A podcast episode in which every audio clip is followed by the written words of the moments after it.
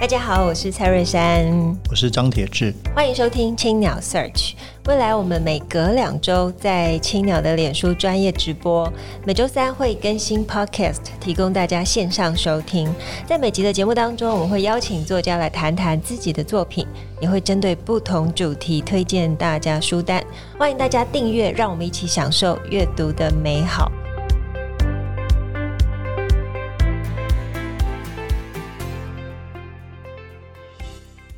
各位听众朋友，大家好，我是蔡瑞山，我是张铁志，欢迎收听青鸟 Search。我们很开心可以邀请到好朋友，也是作家、作词人、音乐制作人跟文化工作者的钟永峰，他来分享他的新书《菊花如何夜行军》。珊珊好，铁丝好，非常开心能够来这个平台。钟永丰这个名字在台湾的流行音乐哦，那尤其是客家音乐，或者我觉得是整个台湾流行音乐史上都是非常重要的名字。那过去这二十多年来，他跟林生祥从交工乐队到后来生祥乐队一路合作，我觉得这两个人的合作，那创作出台湾很多张重要的经典专辑。那我自己常说，其实永丰除了台湾最好的作词人之一，其实也是非常好的一个散文作家。那这本书是他在台湾出的第一本书。书，然后写了他过去个人的，包括生命的经历，跟生祥创作的根据，还有就是他对很多民谣的看法，包括 Bob Dylan 等等。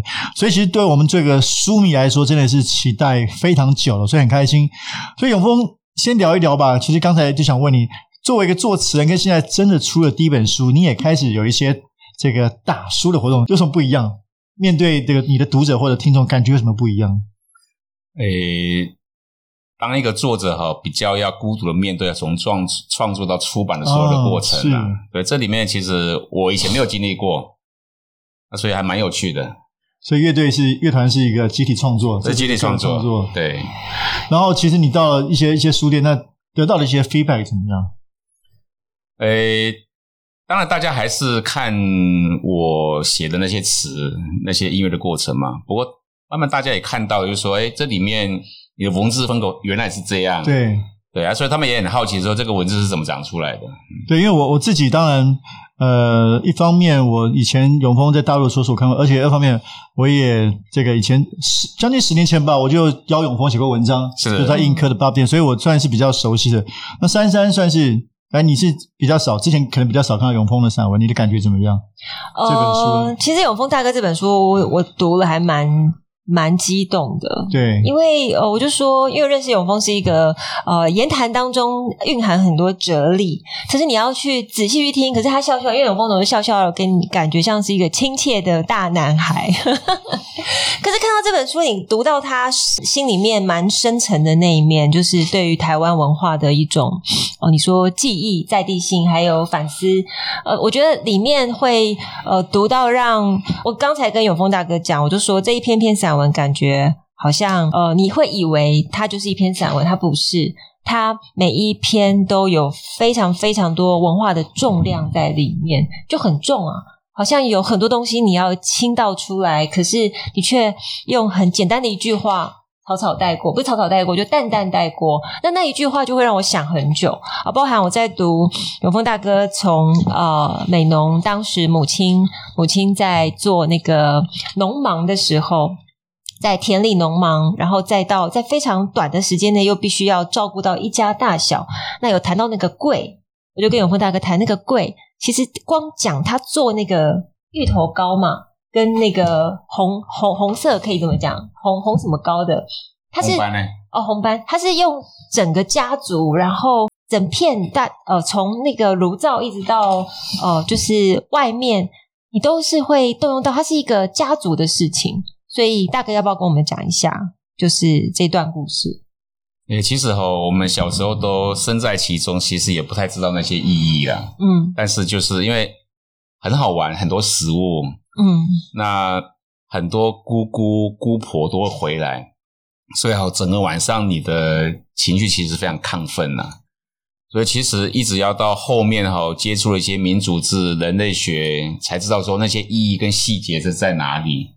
才会慢慢的回回溯啦，所以特别是我母亲过世之后，母亲的很多的呃历程跟我的相处就会历历在目，所以有时候我就试图想要钻进我母亲的内心，就试图以一个闽南媳妇的角度来看我们客家。所以我我后来我觉得我妈的，我我就开玩笑说哈，我妈的那个眼睛哈，其实是一个参与式的人类学家，参与我们家哈长达半个世纪。因为我有时候哈看到我妈哈，就是跟她的姐妹相处的时候，她马上转成闽南语，而且非常熟练闽南语。嗯，我就觉得哇，我妈原来有这么厉害的转化能力。对，所以那个给我很多的冲击。嗯嗯，那我们谈这本书，可不可以先从这个？可能不一定每个听众都熟悉这个题目的这个梗或来源，就或者说，在你这么多作品，为什么以这个《菊花罗夜行军》作为书名？我的青年其实是被菊花撞开的。简单说哈，因为这句话很有趣。一九八零年代时候哈，美容开始出现菊花田嘛。嗯，那当然美容不是最早种菊花的。嗯，然后种菊花之后，我就觉得说这个世界一定是变了。嗯嗯，要不然哈，怎么会有一种植物哈，晚上还不能休息，还要点灯，然后整个晚上都要都要都要赶路一样。所以我后来我去当兵之后呢。菊花那个意象就跟我们晚上哈去行军，完全就联合在一起了。我说哇，时代已经变了，所以我我花了很多时间去理解哈为什么会这样，嗯嗯嗯，它的意义是什么？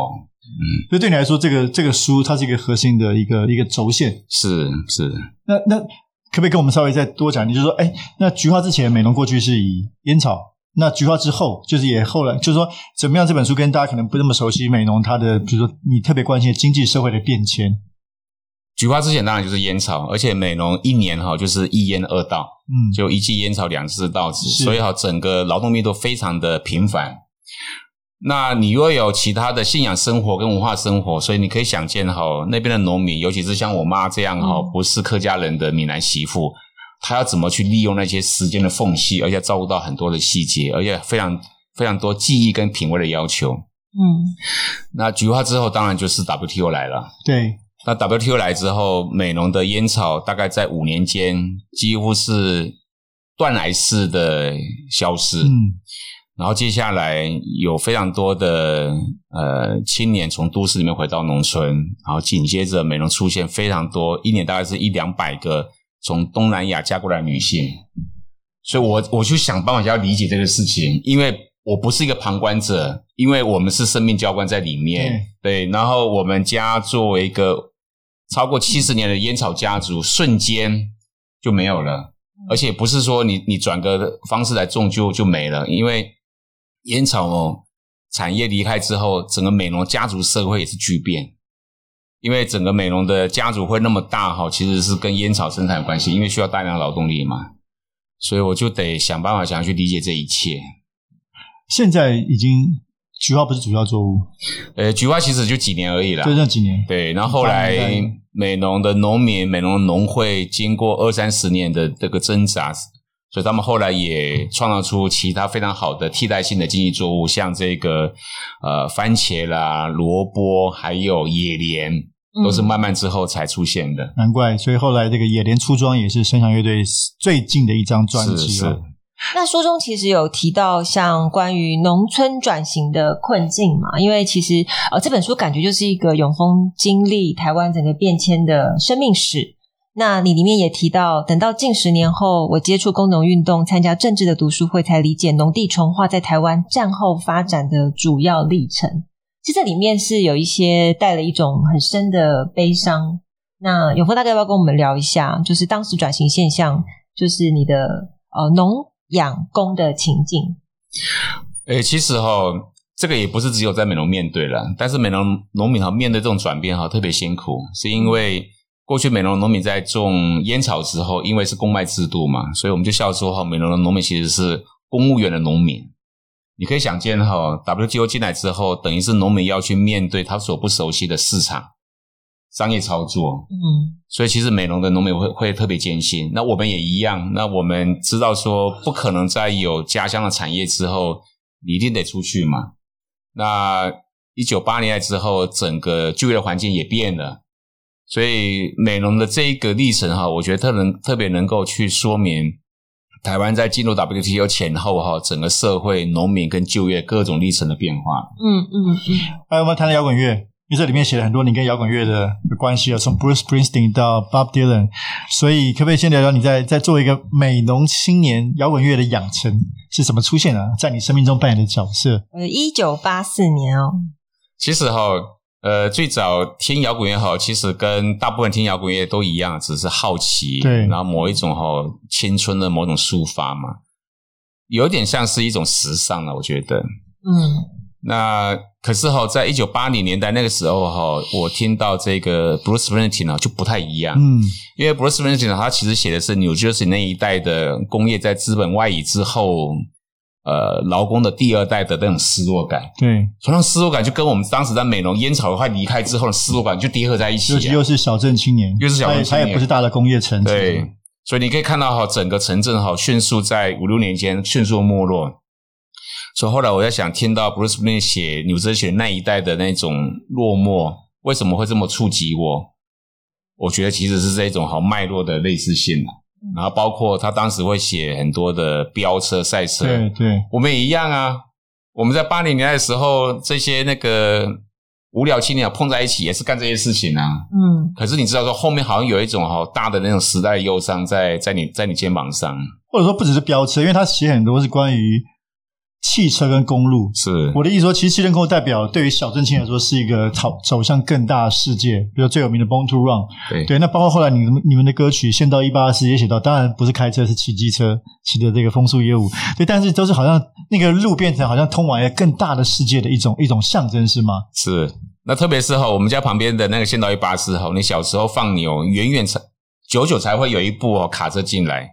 然后到了一九八零年代之后，那道路不断的拓宽，然后客运车不断的换新，然后轿车越来越多。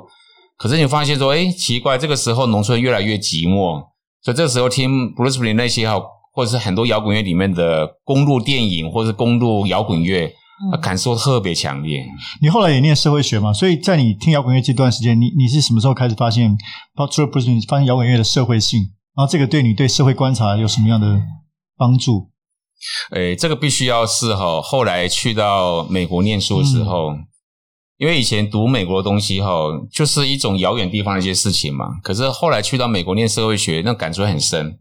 比如说我刚去佛罗里达念书的时候的第一个撞击哈，就是在每个 downtown 都会看到很多的 homeless，对我撞击非常非常大。嗯，我在想说。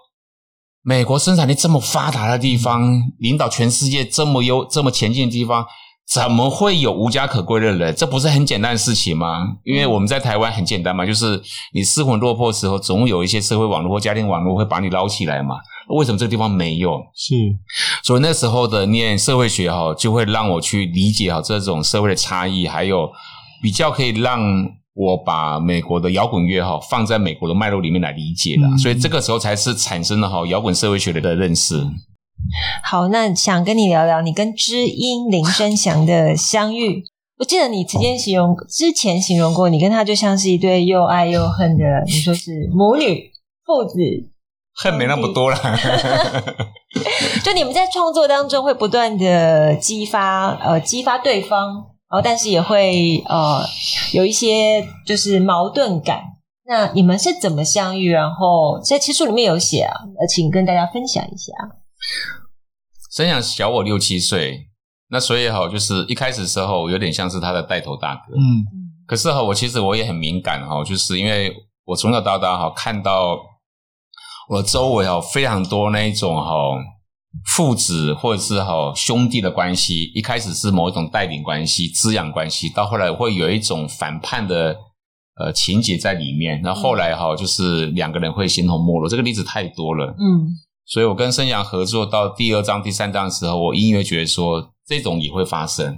嗯，所以其实我就开始调整哈跟他的工作工作关系。所以到后来哈，我我比较不会像早年的时候哈。就是从概念到词到音乐概念，还包括这个音乐怎么论述哈，都会去都会去做一个领导者角色。我后来会有点放淡，然后让两两个人的关系哈，呃，慢慢的平等。我觉得这样的关系才能够长久了。是，那这很不容易啊。就是说，的确就是在西洋摇滚上也蛮多这样，就是词曲创作者，然后你们也超过二十年了。是，对这个是很不容易的一个事情。对，而且而且。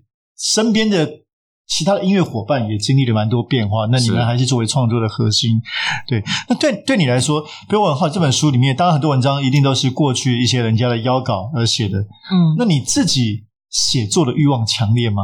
除了歌词之外，对，会不断的想要写。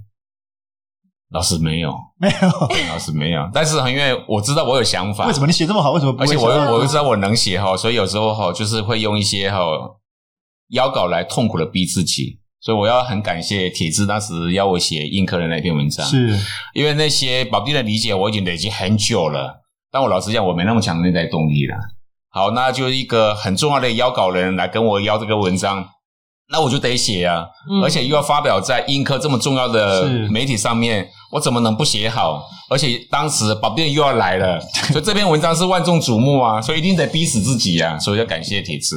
哎，那你们讲一下，因为那个当时我听到这题目的时候也吓一跳。第这后来当然在这里面有提到迪伦跟杜甫，跟大家因为有些朋友可能没看过，我们介绍一下为什么 Bob Dylan 跟我们不是我们跟中国的诗人杜甫有这么可以连接起来？呃，其实哈。听听 Bob Dylan 呢，其实不太会看杜甫了。是是是，看读杜甫的也不太听摇滚乐了哈，所以其他都不知道这些文章到底写的好不好。所以这个实在是有取巧之处了。但是哈，就是因为我在写的时候，因为这么多人已经论述过宝弟人啊，嗯，那我想说，我是不是可以把这个宝弟人哈放在更长的这个民谣之路上面？而我这样看的时候，我就觉得。这个跟我跟对杜甫的理解哈，很多的对话地方，所以我们就我就我就想来谈一件事，其实也不是想谈两个人类似之处了，而是谈哈，就是这条民谣之路哈，其实是一个世界性的民谣之路了，不是只有在呃中国或者在美国，在欧洲，在呃亚洲都发生都发生，而且是继续在发生啊，所以我其实真正想写的是这个民谣之路上面的这个机制的。那你一直有在读杜甫，也一直有在读，所以你是对于这中国的诗词对你的创作是一直都有在影响中。诶，这个其实也是很后来事情了，嗯，就是因为我刚回去美容跟申翔合作这张专辑的时候，我其实想的第一个问题是说，那我们的语言形式是什么？嗯嗯嗯，因为我总觉得我也不想去呃模仿现在既有的一些国语流行歌曲，因为我觉得如果要放在一个方法论上面来计较的时候。我觉得我们还是从我们的语言的基因这个事情上面来想起的，所以我就从我们家的祖廊上面的对联开始看起，然后我就意识到一件事情，就是说，哇，这么久之后，我们家还有客家的很多的很长的那个对联，它其实还是二三的结构啊，是。对，这二三结构一上溯就是上溯到这个乐府诗嘛，嗯，所以才意识到说，哈，这个语言结构的重要性啊。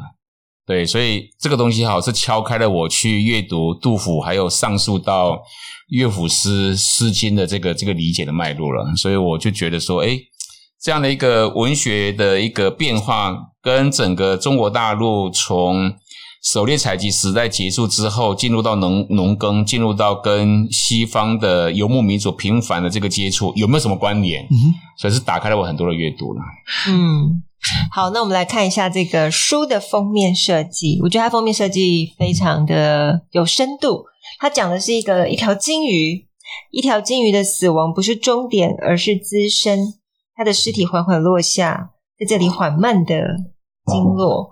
那由夜行军的菊花所勾勒的鲸鱼逐渐沉落。它其实要谈的是一场文化运动起灭的尺度。那从封面到内容，我觉得都是永丰大哥呃集大成的心血。那请大家可以好好的阅读这本书。嗯，这怎么有封面这个概念？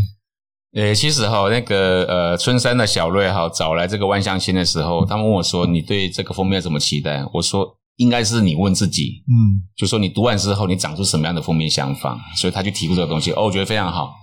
对，因为很妙，因为书里面跟鲸鱼没什么关系，没有关系。对，对对对，所以那他为什么？他就觉得这个沉沉入黑暗中，因为他看整个书的过程呢，我我记得他说他看了两遍，他就感觉到是某一种哈，没某一种沉落，某一种的陨落之后，开始长出很多新的东西，嗯、所以他就联想起，哦，我觉得是这非常 make sense，确实非常非常抢眼的一个封面设计。好，那我们请永峰大哥来推荐一下最近在读什么书，推荐给我们的读者。我前阵刚读完这一本《通往世界的植物》。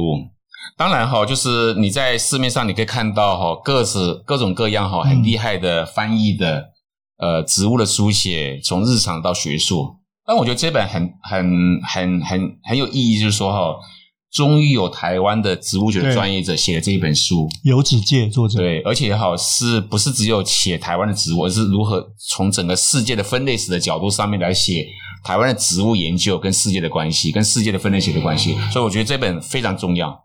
对，所以我觉得，特别是哈，如果说你最近有着迷，另外一本非常重要的写呃树木保护运动的一本小说，叫做《树冠上》。嗯嗯，我非常建议哈，你在读《树冠上》之前读下这一本，嗯，会更增添哈你对《树冠上》这一本书的理解的深度跟感动。感觉上这个植物对对植物的阅读，在出版界这两年台湾都算是蛮。蛮热门的。哦，是。那这个因为你也是很早就开始关注农，当然农业是你很关注的议题。那包括这个植物啊，哎，我我蛮好奇，那你所以你平平常在生活中你就对植物很关心吗？就是说你周遭的这些事情，现在尤其现在你生活在台北都会，诶，我觉得植物哈，当然我是农家子弟，对，但是农家子弟不一定会有这种植物的观点，没有错，所以其实蛮真的蛮要进一步探索你这这个，嗯，诶，我在都市里面哈。街角植物真的很会让我发呆啊！比方说，随便，比如我们对面那个屋顶上面的那些那不死鸟，我就经常会看得到发呆。那是不死鸟，对，那是不死鸟。哦，对，所以我就会从这个植物上面哈，其实会看到植物好像是某一种哈边缘的凝视，尤其在都市植物上面，边缘的凝视。所以我后来比如说。在这个我装的序列上面哈，我其实从写的我装之后，我其实就想写农村的植物了，因为农村的植物哈跟人有很很多的关系，所以后来我就想写这种哈，就是也是农村的边缘的植物，所以我其实那个野林书庄里面不太多是农村主流的作物了，嗯嗯嗯，对，其实就写这种哈植物对人的凝视，这种凝视里面哈其实有很重要的讯息跟提醒。好深哦！你看，连讲个植物都可以 像诗一样。好，我们非常谢谢叶永丰老师今天的分享，然后也欢迎大家用阅读来看见农村子弟如何投入社会运动，有音乐慢声出对土地的关怀。那今天节目就进行到这边，非常感谢大家收听青鸟 Search。本集感谢正成集团赞助器材。如果大家喜欢节目，可以在 SoundOn Spotify 跟 Apple Podcast 上面订阅节目，留言回馈。谢谢五颗星，谢谢，谢谢，谢谢三，谢谢铁志。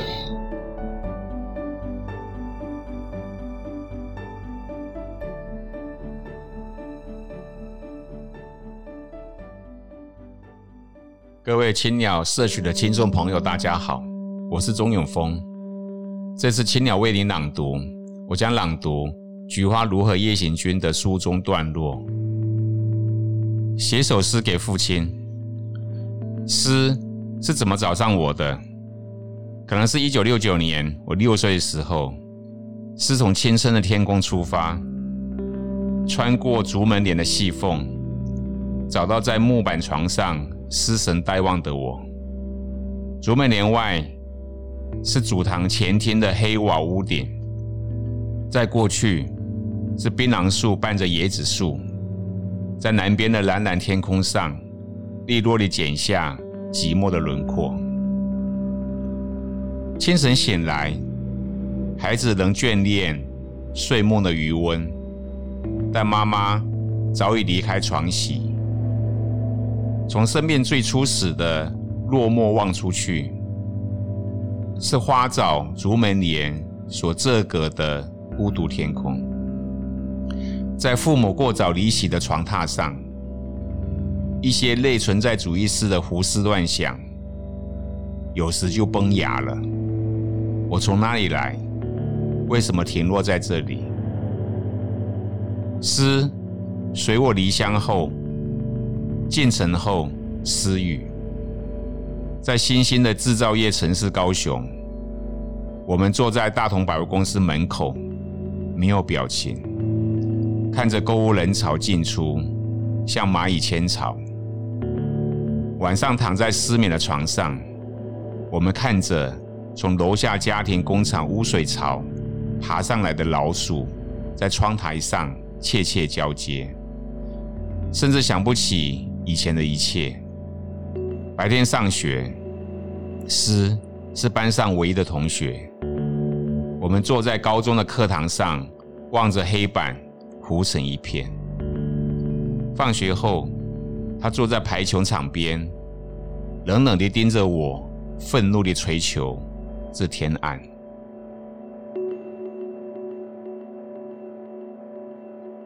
接下来，我用客语念一首我写给父亲的诗，叫做《秋》。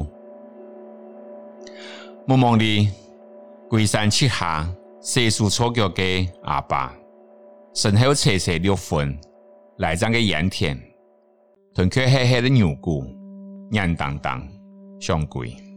村中的后人，阿爸，沉稳的目光，纷纷攀过寡云的泰山，二十出出头。心痛，不用你咽咽下口，五十枚个天神，上土牛奶，五六六个题材，慢慢用给满面。太后秋千，吸血 anim 群，修修鼻哥，什么来鬼哟？草木看天，阿爸，不用一束银做的木珠，行过转暗的天神，可比火洋葱。泯灭三思，让我阿爸痛下个心。下面太种人家的种子，奈何后生异常出众。阿爸，屏下呼吸，风靡靡，同五节梦。归去硬来路，杀到扛到，평子三日的阿妹，头青青，甜牛茶米。第三爱。严防世界隐隐头戏，轻轻撞动阿爸强忍的心。好了，今天的分享就到这里。我是钟永丰，欢迎大家阅读《菊花如何夜行军》，谢谢大家聆听。